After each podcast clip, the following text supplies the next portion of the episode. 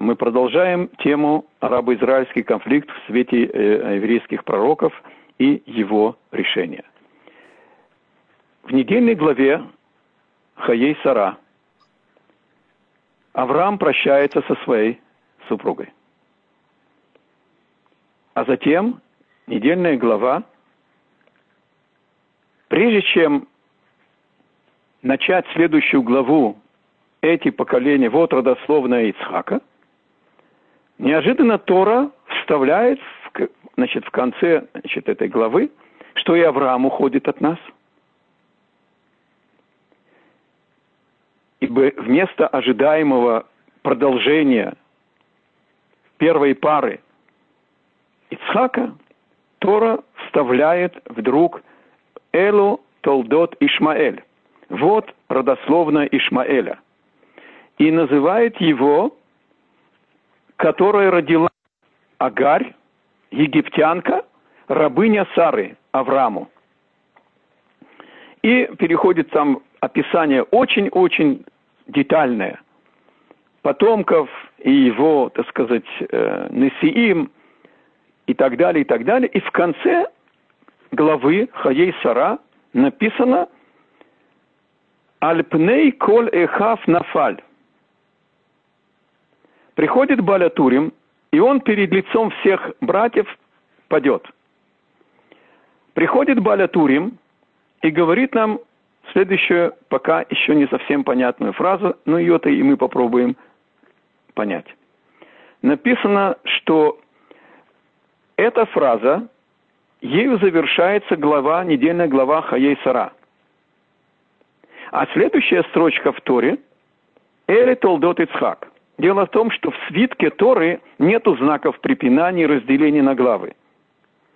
Это называется, что один стих идет за другим. А то, что какая-то идея написана двумя стихами, которые находятся рядом, это нас говорит, что надо что-то научить. Говорит Баля Турим – что эта э, последовательность этого стиха, что перед лицом братьев Нафал упал э, Ишмаэль, сказать нам, что когда Ишмаэль падет в период завершения нашего мира, то есть перед приходом Машеха, тогда расцветет Бен Давид, Машех, который из потомков Ицхака.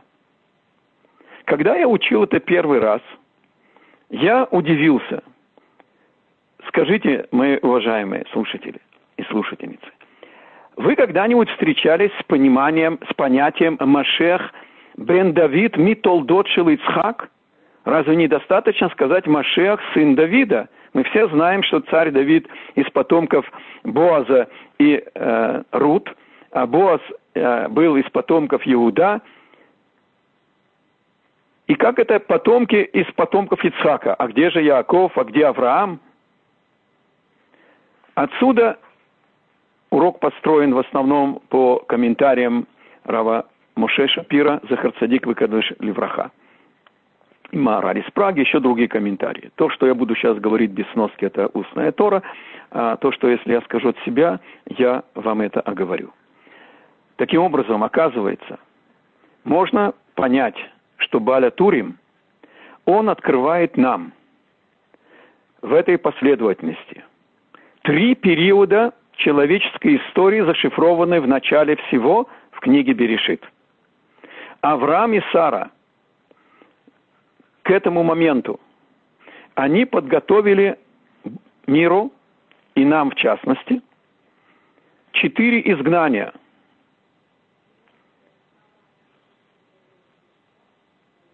Вавилон, Персы, Греция и Рим. Четырех царей, которых победил Авраам,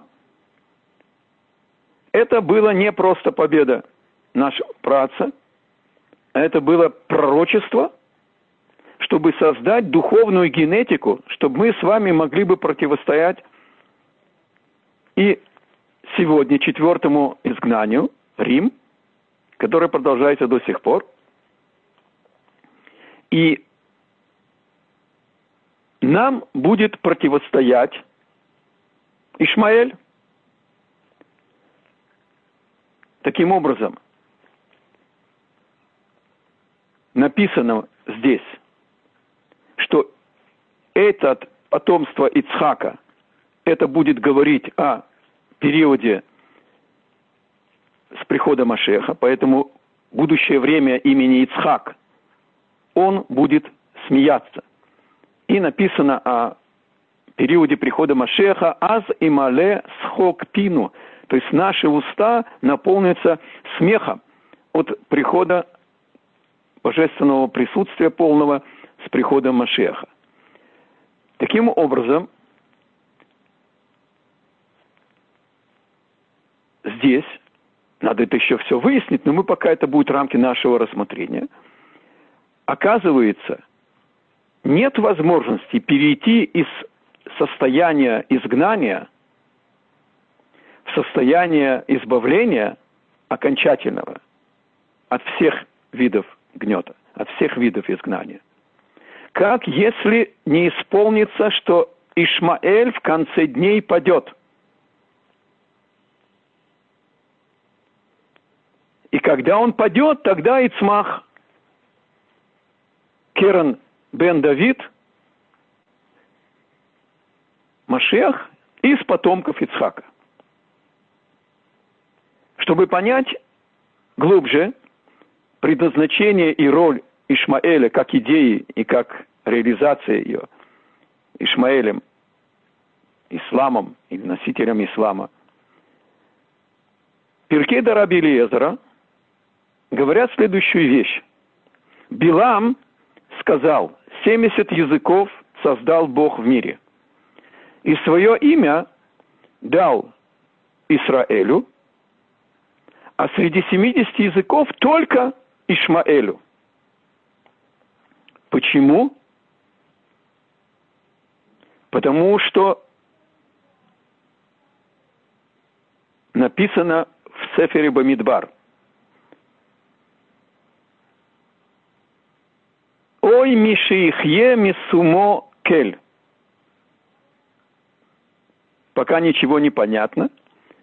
В книге Бамидбар написано, что Тора предупреждает, что те, кто будут жить в период, когда будет властвовать тот, кто в имени своем получил кель, объясняет этот а, отрывок Пиркеда Раби Лезера и говорит, «Лама не краш мой Ишмаэль». Почему его назвали Ишмаэль? Мы с вами на прошлом уроке учили, да? Малах сказал Агари, Бог услышал твою беду, твое несчастье.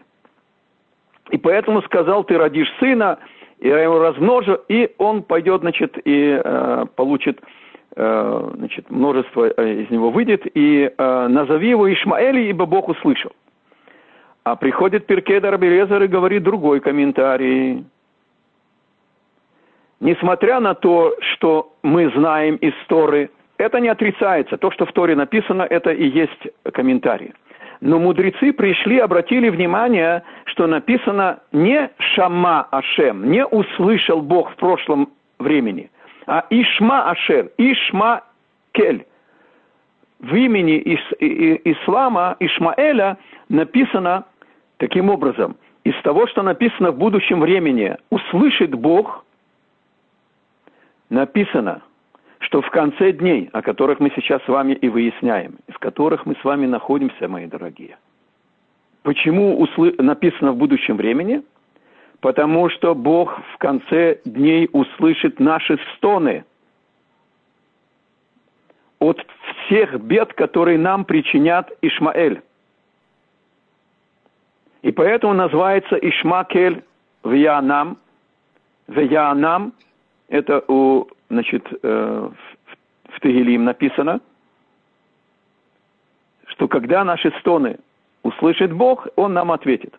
Вот что означает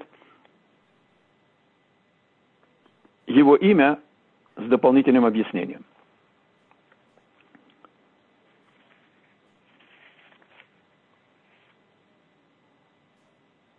Это заголовки и границы нашего урока. А теперь попробуем отправиться в путь. Ишмаэль не упомянут среди четырех царств, которые нас поработят после победы э, Авраама над... Таким образом, Рамбан даже считает, что Ишмаэль, он, в принципе, связан с Персом. Давайте рассмотрим э, некоторую схему. Ишмаэль не упомянут среди четырех изгнаний, потому что он изгнание другого характера и другого рода. Ишмаэль не отрицает небесного Творца. Оно не отрицает, Ишмаэль не отрицает небесное царство. Только он претендует на свою трактовку этого царства. И поэтому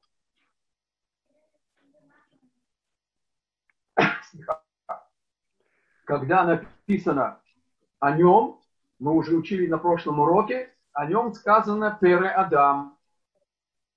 Интересно, у пророка Даниэля все четыре царства, они зашифрованы четырьмя зверьми. Вавилон – это лев с орлиными крыльями, царь зверей и царь птиц. Перцы – это медведь, беспокойный, ненасытный, жестокий. Греки – это тигр, хитрый, коварный, дерзкий, четырьмя головами захват всего мира, Александр Македонский. Значит, мы остановились на том, что он, оказывается, у него есть особая роль.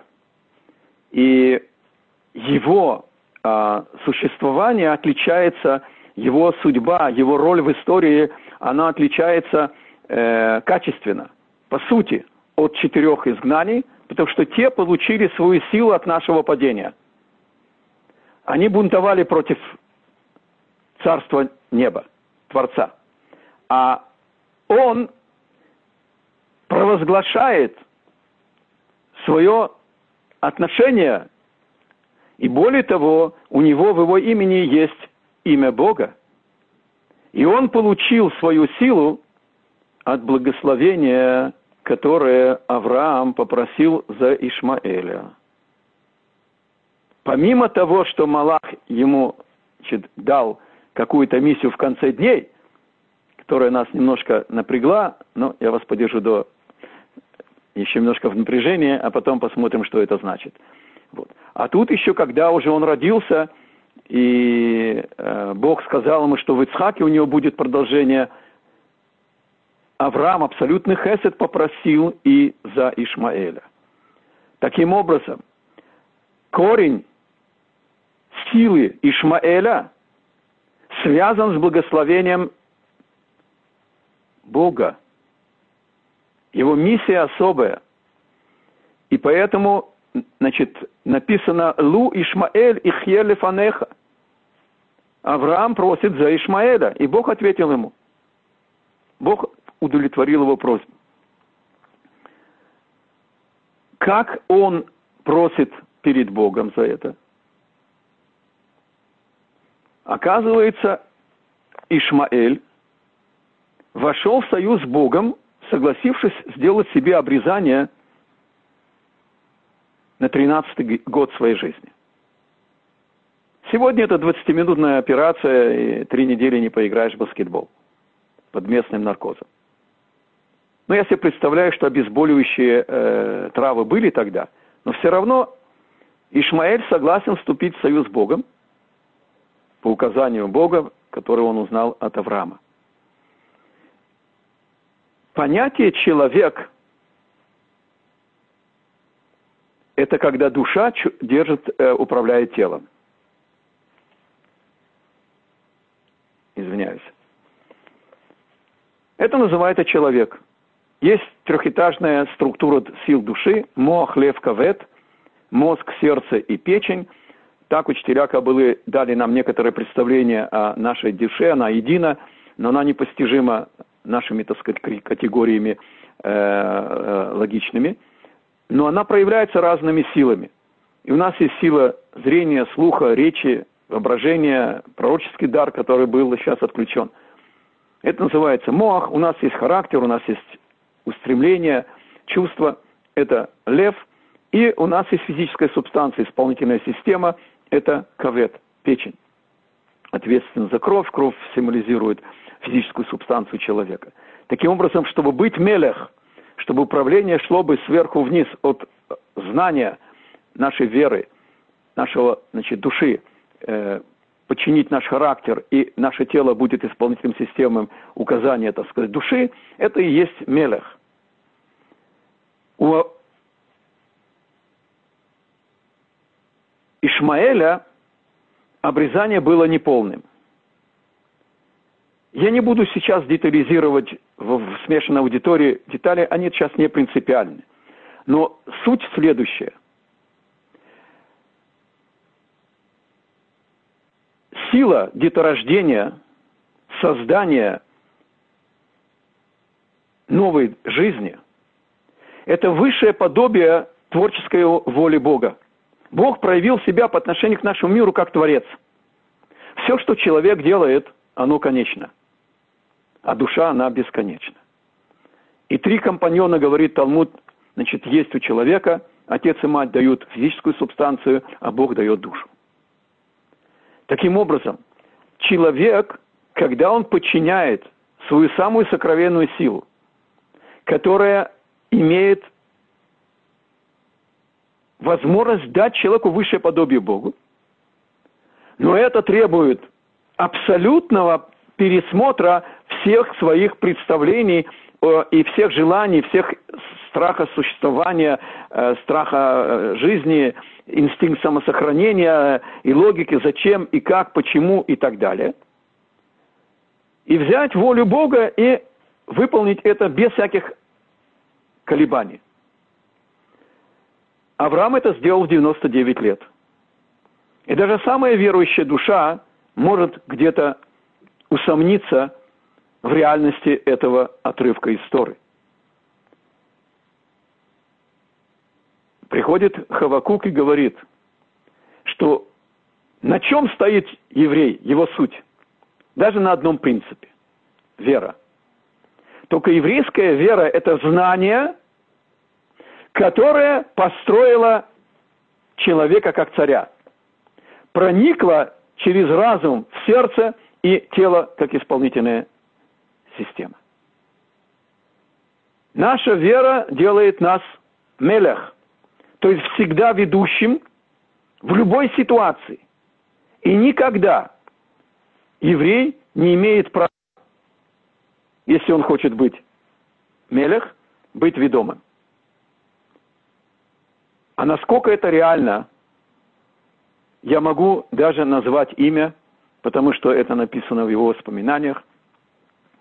Я прошел по Рязанскому процессу, и главой нашей подпольной организации был Арья Вудка. Арья скрыл от нас свои планы. Мы были какое-то короткое время вместе в одной зоне. И в обеденный перерыв, когда все пошли в рабочую, в жилую часть зоны, зона была два квадрата по 500 шагов, 500 на 500, 500 на 500 шагов э, квадрат рабочая зона и 500 на 500 жилая зона. Ария сказал надсмотрщику, что он не хочет есть, он туда хочу, остался в рабочей зоне. До этого приготовил кусок железа, который отточил как нож и какие-то там, сказать, повязки. Арья Вудка сделал себе обрезание без наркоза не потерял сознание, не было воспаления. Если бы его поймали, то внутрилагерная инструкция, закон говорит о том, что если человек увечит себя, то по статье за членовредительство тело принадлежит барину, Восемь лет к тому сроку, который у него есть, прямо на суде, по суду внутри зоны. И это его не остановило. И Арий мне пишет, что в принципе он понимал, что Бог присутствует и ведет его руку. И дает ему силы, которые человек не мог бы иметь сам.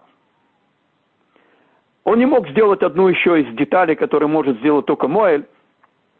И когда он приехал в Израиль, я его привел к э, Раву Элезеру Ксида, а помимо того, что он один из известнейших и мудрейших мудрецов на нашей улице, Балейчува, и закончил Талмуд, Вавилонский э, Баюн, он мне даст по шее, но я все-таки до него донесу. Вы меня только не выдавайте, он скромный очень.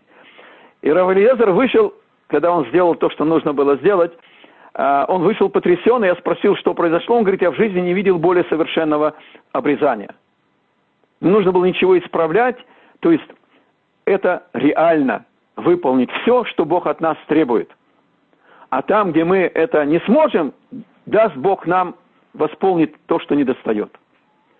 Таким образом, у Ишмаэля не хватает определенного этапа в обрезании, и там есть некоторая игра слов, но святой язык, он не играется со словами. У него нет прия, в 13 лет нельзя это сделать, уже поздно. В 13 лет мужчина завершает свое сексуальное созревание, половое созревание, и теперь уже поздно давать на него узду, на этого мустанга.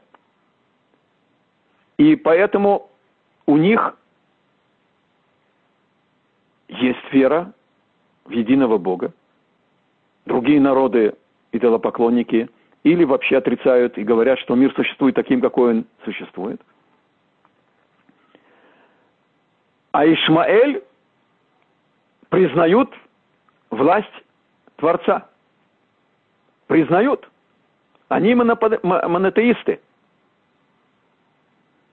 Я летел на семинар э, в Одессу через Румынию, и была остановка в Истамбуле. А мне надо было утреннюю молитву молиться. Я подумал, может быть, я пойду в э, мечеть, там в аэропорту есть. Потом передумал, нашел уголок. Но в принципе, в другие места других вер нельзя заходить. Там есть элементы идолопоклонства. А в мечети нет. В любом случае, их вера, она все-таки несовершенна. Мы сейчас это рассмотрим, почему. И кроме того, и их обрезание несовершенно.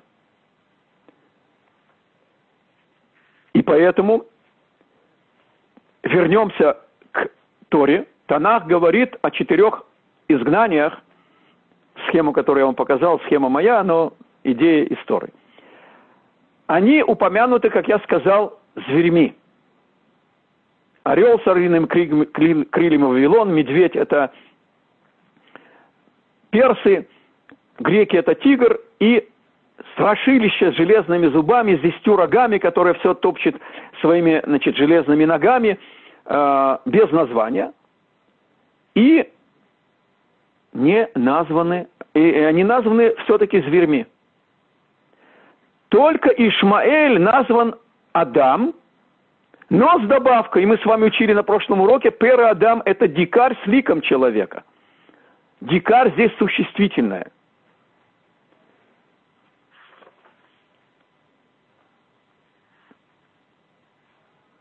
Приходит Перкеда Рабелезер и говорит еще одну дополнительную штрих к полноте картины, что Ишмаэль, он родился под знаком лука, и он будет размножаться посредством лука.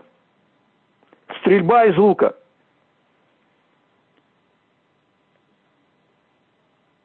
Лук символизирует – желание стрелка достигнуть то, что вне его досягаемости.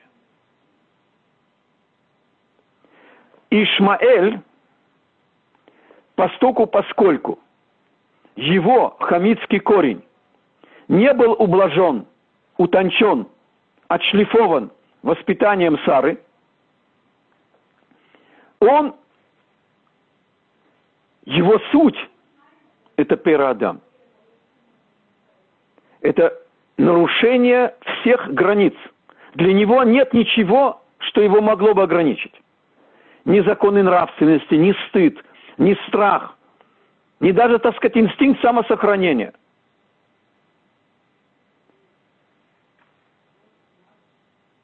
Я приготовил вам, своими словами скажу, перевод, что сказал Хафецхайм. Поскольку, поскольку наша Торна, она надвременна, и когда она говорит, и он будет дикарем с человеческим лицом, это значит, что навсегда, до конца дней, Ишмаэль будет дикарь с человеческим лицом. И даже если народы мира попытаются его приблизить к культуре и попробуют воспитать его быть частью культурного общества. Не удастся им это. Он не может быть связан с этикой и с какими-то нравственными принципами. А потом продолжает воспоминания и говорит, тот, кто это записал от его имени. Ой, Миши Йодея ма... Ой, Миш Йодея ма апера Адам... А, я надо перевести. Боже мой, стон такой, ой, кто может знать, что этот дикарь человеческим лицом натворит нам для еврейского народа в конце дней? А что значит, что он родился Бекешет?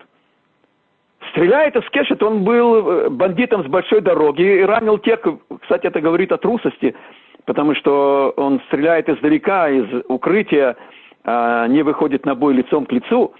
Но что значит родился Бекешет? Снова это говорит о том, что это врожденная, врожденная а, хамитская горячность, когда бурлящие, кипящие страсти, когда физическая субстанция, она бунтует против сердца, против разума, против нравственных принципов. И обратите внимание, вернемся к первой цитате, которую мы в начале урока сказали, да, когда описано о том, значит, э, что э, Бог последняя строка описания потомства Ишмаэля, да?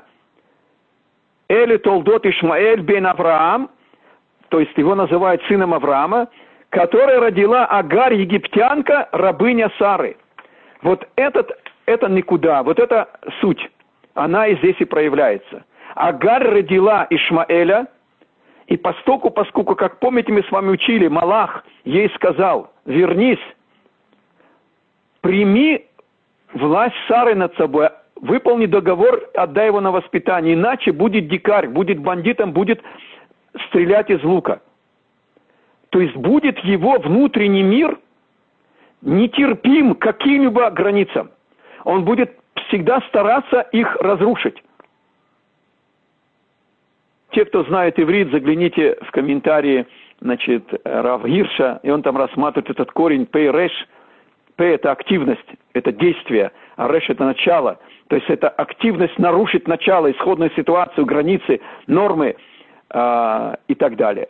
Но это оставим вам на очень интересный обзор, который он там делает. В любом случае, Поэтому он называется все-таки Адам, хотя и Пере, из-за своего обрезания, и все-таки его вера проявилась, что он согласился себя обрезать.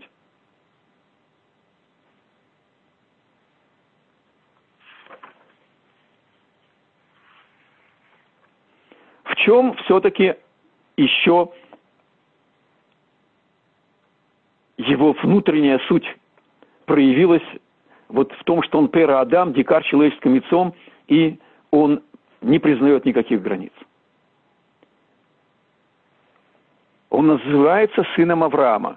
Но Авраам родил Ишмаэля до обрезания. У Авраама было свое внутреннее исходные векторы, которые он получил от своих родителей, которые были идолопоклонниками – Авраам построил свою личность и не кланяется идолу, когда первый большевичок Немрод от слова мерет бунт пытается его заставить и так закладывает эту цельность. А Агарь получила от Бога миссию очистить Авраама от всех шлаков или лопоклонства и влияния, которое было у него. И если бы, как мы с вами учили,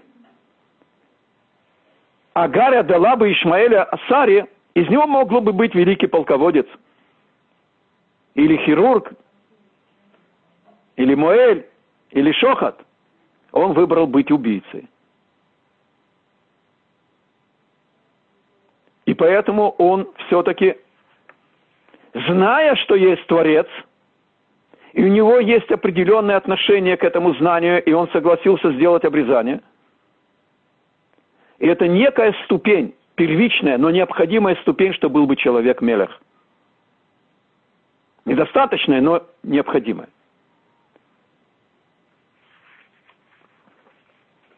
Но оказывается, что именно эта вера, что есть царство Творца. И Агарь не должна была, мы с вами учили, не, ее не готовили для встречи с, с откровением.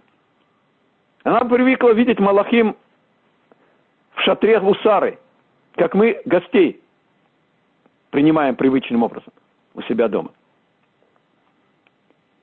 И она ему это, конечно, передала. Но его вера, она и есть его преткновение. Камень, о который он спотыкается. Сейчас мы это попробуем пояснить. Дело в том,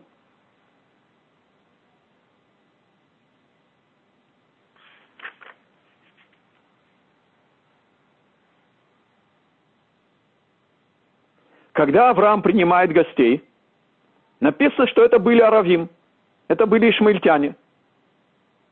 И он их попросил омыть ноги, потому что они поклонялись пыли своей, своих ног. О чем это говорит? Ишмаэль, здесь пыль ног характеризует шаги, жизненные шаги, жизненные пути –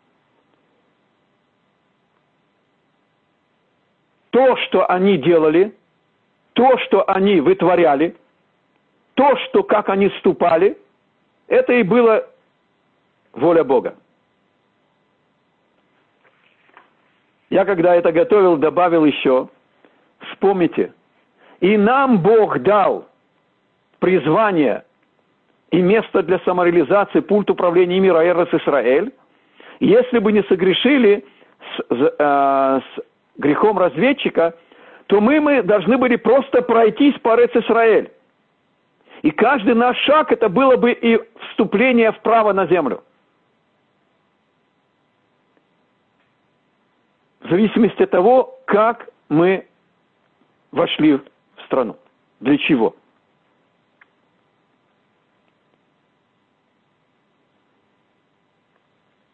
Мораль из Праги – пытается ответить на прежний вопрос наш, почему Ишмаэль не упомянут среди четырех э, изгнаний, и говорит, что из, исходя из того, что он пера Адам, что для него нет границ, он слился с Персией, и он его видит, что у Персы, который медведь, который, значит, э, помните, скромненький пир, который устроил Хашвирош на где-то, понимаете ли, э, 180 э, дней, ну, мелочи какие – а потом еще добавил еще себе дневный пир. То есть э, в смысле отношения к э, вожделениям, к тому, что мне хочется. И помните, как Ахшвирош объявил, был первым отцом перестройки, что он не будет никого насиловать и выполнять желание каждого человека, как он хочет. Это нереально. Но в любом случае так он учит, что Ишмаэл, он Э, слился с, с персами. Одну минутку, у вас еще отключены э, э, микрофоны, я за вас скажу. Так ведь оказывается, это же сегодня Ишмаэль слился с Парас, с персами. Этот медведь слился с дикарем, человеком. Да, совершенно верно. И так оказывается, Галут Ишмаэля – это запланированное Богом изгнание. Запланированное Богом изгнание, чтобы мы выдержали экзамен на нашу веру, которую символизирует Ицхак. И для того, чтобы выйти от начала, от Авраама, на уровень божественного служения Ицхака, нужно победить Ишмаэля –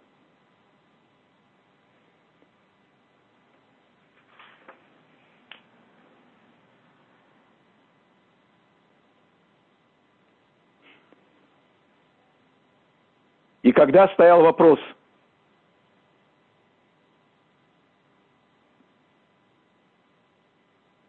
а кто будет наследовать Авраама, Авраам выдержал испытание с Ицхаком и был готов принести в жертву своего единственного сына, наперекор всей логике, что Бог обещал в нем имя, в Ицхаке.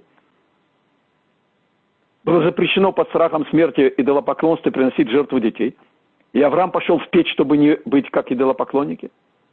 И теперь сам Творец открывается ему, и ради него требует от него совершить все, что было запрещено абсолютно даже под страхом смерти. И это не смущает Авраама, он не задает вопросов. И все-таки после того, когда он сказал, что в Ицхаке назовется тебе имя действительно – он обращается и говорит, и сказал Авраам Богу, Лу Ишмаэль ихеле фанеха, пусть и Ишмаэль живет перед тобой. Бог сопровождает Ишмаэля в его миссии быть нам антитезой. Ишмаэль провозглашает в мире свое понимание совершенной веры –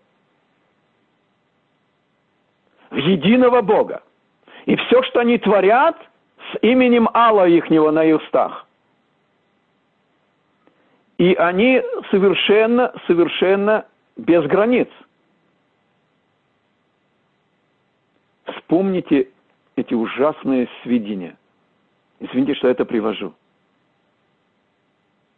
Когда даишники в порядке воспитания детей – десятилетний ребенок, извиняюсь за ужас описания, отрубает голову инакомыслящему, инако, инак, ина, иноверцу в порядке воспитания и воцарения истинной веры в мире, чтобы искоренить всех, кто не с нами. Они готовы пожертвовать своей жизнью. И это не фанатизм, слепой – это его суть Пера Адам. И помните письмо матери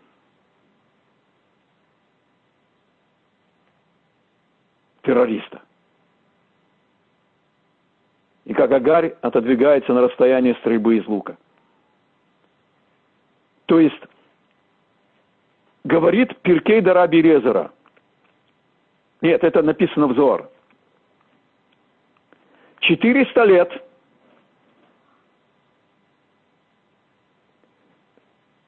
Саршил Ишмаэль, духовный корень Ишмаэля, стоит перед Богом и просит от него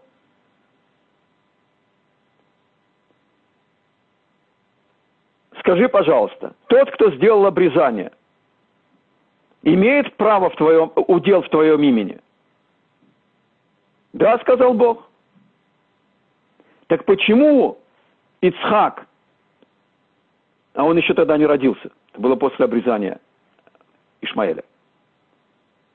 Но мы не смущаемся, потому что в духовном мире нет времени, и говорят о Ицхаке как уже элемент плана Бога. И он говорит ему, Бог, да, тогда он спрашивает, почему Ицхак удостоился и Торы, быть соучастником в управлении мира, а Ишмаэль нет.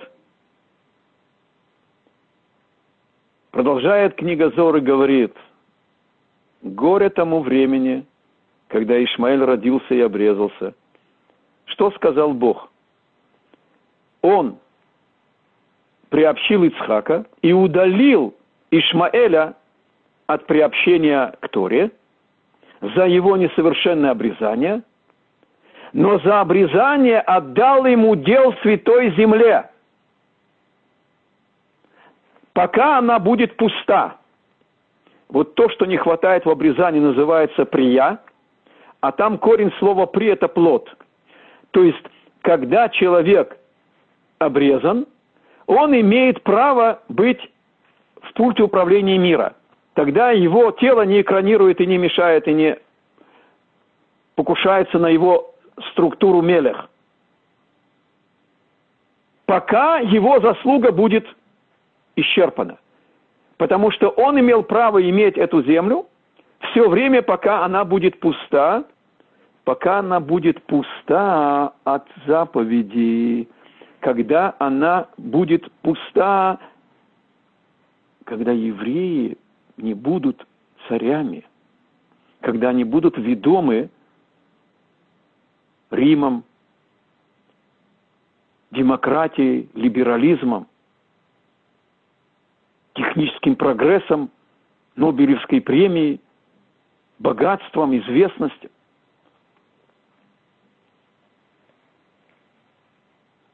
Однажды в Песах несколько наших алим,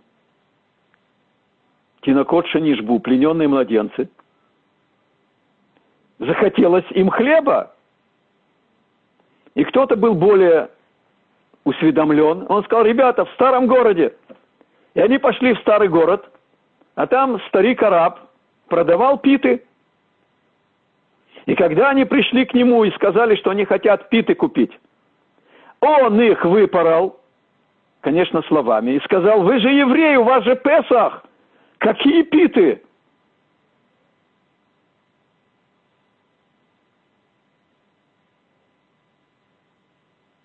Вся идея светского сионизма, а я учил дедушку Герцеля в оригинале, еврейское государство. Коротко. Квинтэссенция светского сионизма – пробуждение национального сознания в диаспоре, создание национального убежища и создание народа, как все народы. Приходит пророк и говорит, Эхескель, пятый век до нашей эры, не бывать задуманному вами будем, как другие народы. Приходит Тора, которую мы сейчас с вами учим, и говорит, если мы начнем изменять преданности Ицхака, нам Ишмаэль напомнит, кто мы.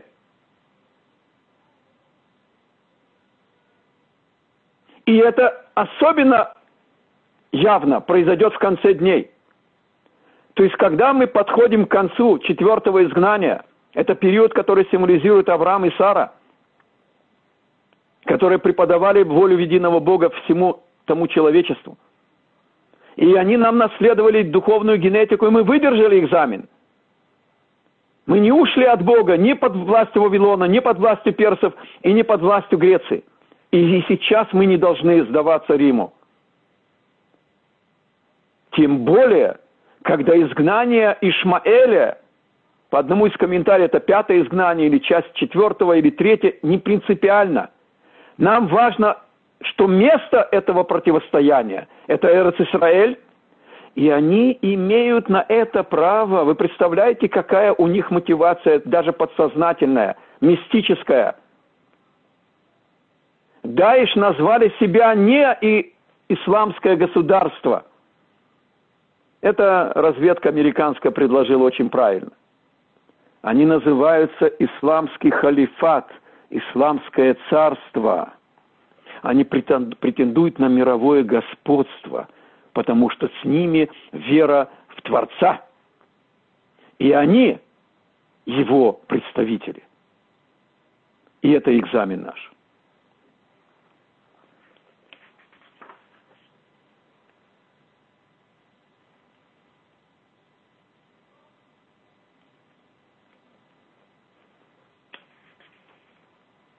В псалме Давида Ашрей, который по Алиф Бет написан, нету буквы Нун. И царь Давид, когда он молится э, в псалмах о всех изгнаниях, он не переживает за изгнание Вавилона, за изгнание персов, греков и не за Рим. Он упоминает изгнание Ишмаэля. Там написано о место Кейда, это ишмаильтяне. Царь Давид предупреждает нас, что испытания и те беды, которые на нас обрушит Ишмаэль, они страшнее всех, потому что они лишают нас нашей сути. И как мы с вами учили на первых уроках, когда 12 тысяч пар Раби Акива не смогли быть проводниками Торы, проводниками знания, которое является нашей сутью. Наша вера – это образ жизни, образ мысли, образ человеческих отношений, человеческого общества. Во всех земных деталях это и есть наша вера. И вот этого они нас хотят лишить. Они выдвигают свою нравственность, свою форму семьи, свое, так сказать, ограничение – и у них есть посты, и они не пьют вина и так далее, и так далее.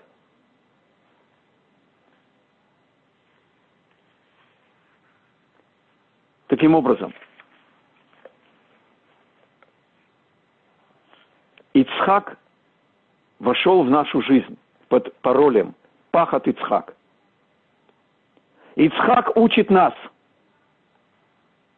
как он открыл, что он не является кем-то, кто существует сам по себе ни одно мгновение.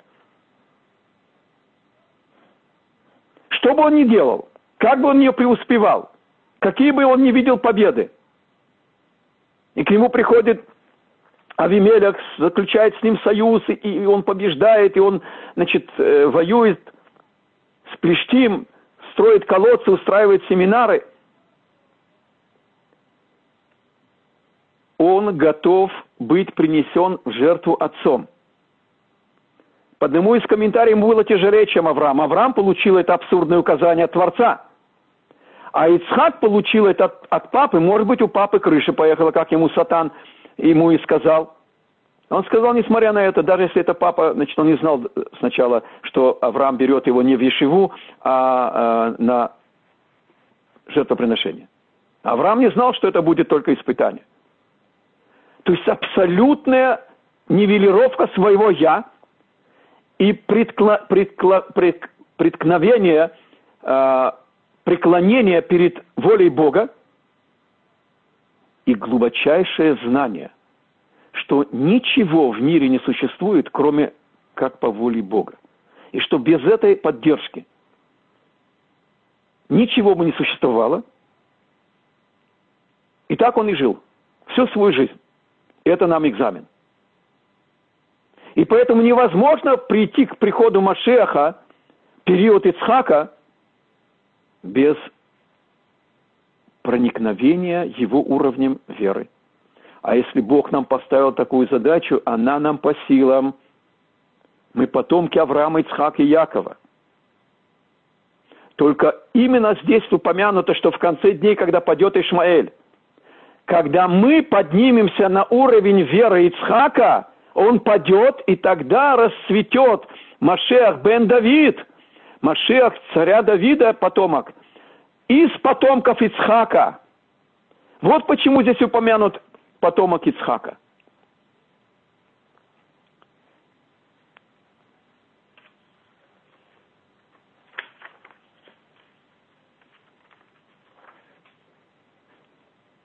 Ицхак установил молитву Минха. Агарь молилась тоже Богу. И Бог услышал и спас, поставил колодец, и Ишмаэль получил возможность продлить свою миссию. И она назвала этот колодец, что Бог открылся мне, но он не видим. Не что ей не видим, а что по моему поведению не будет видно его. Вот что здесь зашифровал Бог. Балашона Кодыш. Те, кто из нас удостоились видеть раба Исхака Зильбера, Захар Цадик и Векадош Левраха, мы не удивлялись этому величию души. Мы говорили, Божий человек. Мы с вами Эдай, мы с вами свидетели. Первое слово в Шма Исраэль, последняя буква первого слова и последняя буква второго, конечного слова Шма Исраэль, Шем Элокейна, Шем Эхад, это Эд, свидетель. Бог сегодня открывается на Синайском семинаре. Сегодня мы свидетели, что есть Творец. И она молилась, когда была беда. Это ее вера. И они молятся Аллаху. Ицхак установил дневную молитву, когда евреи молятся в конце своего дня. Как там пелось, извиняюсь за цитату, человек проходит как хозяин необъятной родины своей. В конце своего успеха взять и вернуть все Богу и сказать, от меня здесь нет ничего.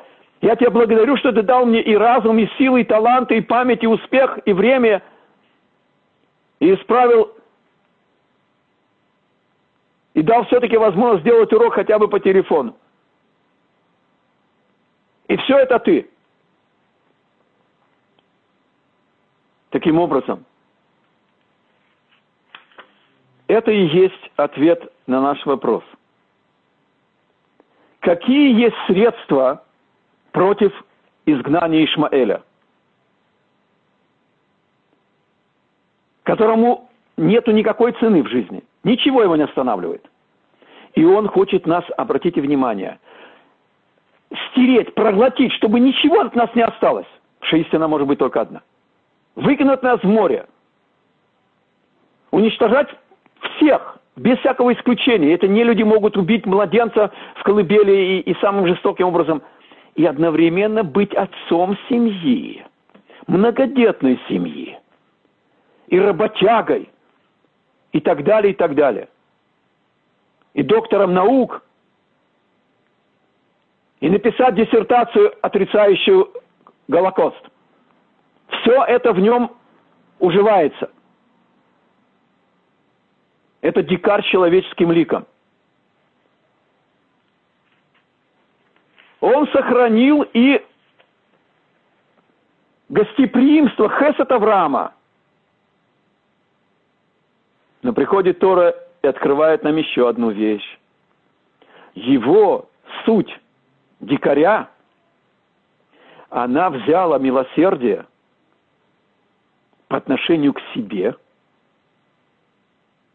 и сняла порывы вожделения, сняла с порывов вожделения со страстей любые границы. И в Талмуде разврат называется хесед. То есть снова Ицхак нас учит поставить границу всем-всем нашим силам. И успеху, и радости, и вожделению, всем. Все должно быть в рамках Торы. Тора не ханжа, у нас нет монастырей. И нет радости без вина и мяса. у нас есть наслаждение духовным содержанием физического. Когда душа с телом наслаждается, этот человек без веры даже не знает. Десять мер вожделения и разврата спустились в мир. А разврат, как я сказал, называется хесед. Девять мер разврата взяли Ишмаэль, а десятая весь мир. Кто подарил извините за выражение, человечеству идею гаремов, Ишмаэль. Это его хесед. Гостеприимство у них есть. Это от Авраама. Но жить, видя ближнего, поставить границы, подчиняться воле Бога, посмотреть на волю Бога как указ. Мецвод у нас называется от слова цав, приказ. Приказы выполняются, они обсуждаются. И даже когда приказ был абсолютно абсурден, я говорю о жертвоприношении Ицхака, ни Авраам и ни Ицхак не задают вопросов. Более того, Ицхак просит связать себя, что, может быть, я дрогну, и тогда, может быть, э, э, значит, приношение в жертву будет не, не, не, не кошерным. Он боится, пахот Ицхак, он боится своей человеческой природой несовершенной, не быть достойным быть слугой Бога полностью. Вот что он переживает. Есть страх, который парализует. Есть страх трепета, не дай Бог нарушить волю Бога, страх, мобилизующий все силы, чтобы выполнить волю Бога без всякого изъяна, без всякого, без всякого ошибки, отклонения.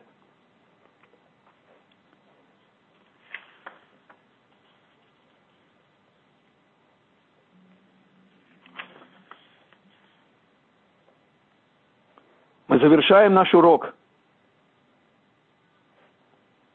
Еще одной цитатой –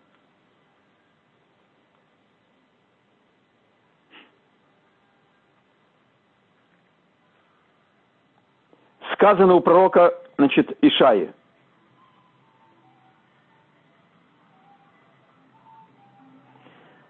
Это даже переложили на песню. Уберахамим, Гдолим и Капцеха. Говорит Вильнюсский Гаон. Если мы удостоимся сделать шуву, взять все наши устремления, все наши привычки, все наши жизненные шаги – и вымерим все наши критерии, все наши планы, все наши действия, все наши решения, воспитание, бизнес, э, отдых, карьера, все, все, все, всю нашу жизнь. По мерке воли Бога, по Галахе, открыва, откройте Шулхана Рух. Хафецхайм пишет первый, первый параграф. Я вам своими словами скажу только его содержание. Не подобен человек – в своем поведении, даже как он сидит, как он говорит, как он действует, если он сидит перед царем, как он относится к ближним, как он выражается, как он одет, как он действует. А тем более, если он сидит перед царем, творца, перед Творцом, перед Царством Творца. То есть наша вера – это бессомнение, бессомненное, абсолютное верное знание, что мы перед Ним. Агарь говорит, что я видела, так сказать, Бог ко мне обратился и сделал, так сказать, свою возможность мне э, его волю узнать, но я не проз, э, э, открываю его своим поведением а еврей своим поведением является открывающим, если он пропустил это знание через свою жизнь. Вот наше оружие. Не ударив по духовному корню Ишмаэля, мы не можем в этом мире победить не превосходством армии, не превосходством нашей разведки, самой лучшей в мире, без сомнения, э, мотивации и так далее – Равмойша Шапира за царь добавляет и говорит, поймите, пожалуйста, наш урок ни в коей мере не претендует давать советы, как противостоять арабскому террору. Во всех масштабах, во всех видах. Это вопрос Иштадлута. Вопрос, как нам приложить усилия, чтобы выполнить волю Бога. Мы сейчас говорим о духовной стороне вещи – также говорит Рамхаль, как в физическом мире мы режем хлеб ножом, субботним серебряной ручкой, если есть, в честь субботы. Мы поднимаемся по ступеням. То есть в физическом мире есть свои физические пути, как им пользоваться. Так и в духовном мире есть свои пути. Невозможно победить ни Иран, ни Хамас, ни Даиш, ни Хизбаллу, ни Ишмаэль, как мы сейчас учим, пока мы не ударим по его духовному корню. А удар по духовному корню – это Толдот Ицхак в нас. Это усилие и работа, и это есть ответ, как нам выдержать все эти страдания. Потому что отрицательные пророчества не обязательно должны исполниться. И если мы до того, когда Машех начнет собирать изгнанников, пересмотрим все наши желания и сверим их, и подчиним их воле Бога, это и будет наше жертвоприношение – принеси себя, мое «я» воле Творца, тогда Бог соберет им нашу в битшува терем шеявоу кибуц галуйот. Если мы вернемся битшува до того, тогда Бог соберет нас Берахамим гдолим векапцем. Он соберет нас по милосердию, по пути милосердия. И никаких войн не будет, которые нас будут касаться. И никаких страданий и Ишмаэль исчезнет. Когда Израиль из Галута придет на уровень Ицхака, это и будет конец Ишмаэля. Начало Иц, и, и Ишмаэля началось с обрезания, когда он чуточку-чуточку склонил свой внутренний мир к воле Бога, и поэтому он получил это право быть нам испытанием, и получил право защищать Святую Гору, чтобы мы бы, будучи несовершенными, чистыми, духовно, не можем подниматься туда. Это тоже одна из его миссий. Но главное, как мы сейчас выучили, он ставит перед нами экзамен на нашу веру.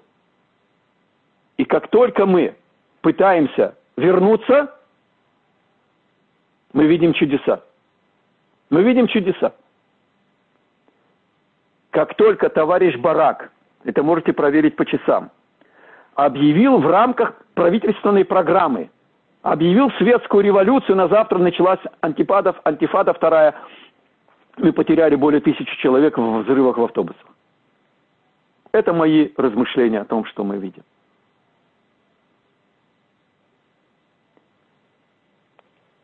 Если мы нашей чувой, нашим проникновением в ступени Ицхака. А это нам возможно. Бог дает нам силы. И в каждом поколении от нас требуется подняться на наш уровень. Что уже не надо, мы знаем. Все измы мы уже перепробовали. Это наше плюс. Это восполняет отсутствие пророчества. Так что это возможно. А то, что мы не сможем, он восполнит. Поэтому фактически нас ожидает именно работа над собой. Именно нравственный аспект. Еврейский образ семьи, еврейское воспитание детей, еврейское поведение юношей и девушек, отношение к профессии, к работе, к обязанностям, к слову, к деньгам, к успеху и так далее, и так далее.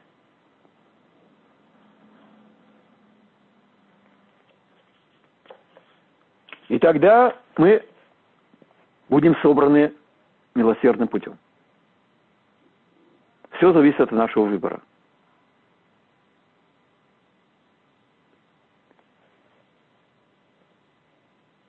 Я завершу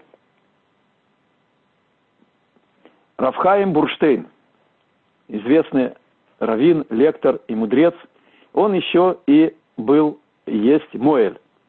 Он преподавал студентам в Бершевском университете, совершенно далеким от Торы, преподавал Талмуд. И однажды он сделал обрезание дедушке, папе и внуку. Там 65, 40 и 17. И современный мудрец, когда узнал об этом, сказал, так же, как написано в Зоар, что за обрезание Ишмаэль получил право быть нам, противостоять и мешать нам прийти в Израиль. Все написано за 2000 лет до всего, что мы с вами видим сегодня. В Торе, да? Что поскольку, поскольку его обрезание не полное, то когда мы наполним плодами нашей веры Эрос Исраэль, тогда его заслуга, что он сделал это без плодов, это и будет земля без евреев, которые без веры. Тогда закончится его, его право. Так сказал современный мудрец, евреи из России, которые вступают в союз с Богом, и в 60, и в 70, и в 40, и в 12 лет, и так далее, они отнимают от, от Ишмаэля последний довод, что он сказал, значит, э, его министр духовный перед Богом, что смотри, все-таки в 13 лет он рисковал жизнью, все-таки ему что-то положено.